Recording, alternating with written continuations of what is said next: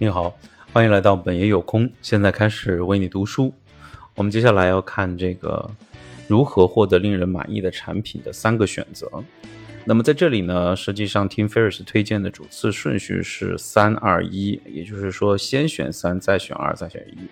那我们呢？但是呢，它反其道而行之，首先先从一开始啊。我们先来看看一是什么？是再次销售产品，就是以批发的方式呢。购买一个已有的产品，然后再次销售，这是最容易也是获利最少的方法。由于其他经销商之间的价格竞争，这是成本起步最快，也是当然消亡最快的途径。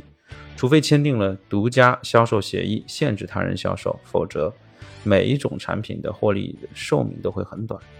然而，如果二次销售是做二级辅助产品的话，这倒是一个不错的选择，因为这类产品既能销售给已有客户的群体，也可以交叉销售给新的网络客户或者电话客户。找批发购买的步骤呢，呃，有很多，比如说。联系制造商啊，就是有一个批发价目表啊，这个就可以去 query 到。一般在销售价格基础上给到百分之四十的折扣，就可以去开始工作啊，以及还有一些这个相应的合作条款。那么如果需要一个商业纳税号呢，就可以从像美国的话是它每个州都有这个公务网站上面可以打印相应的表格，花一百到二百美金。申请一家有限责任公司或者类似的保护性的商业组织。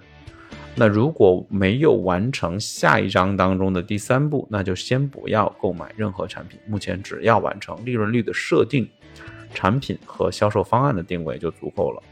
这就是二次销售，没有更多的事情可以做。嗯，好了，今天就先到这里，我们下次看产品授权。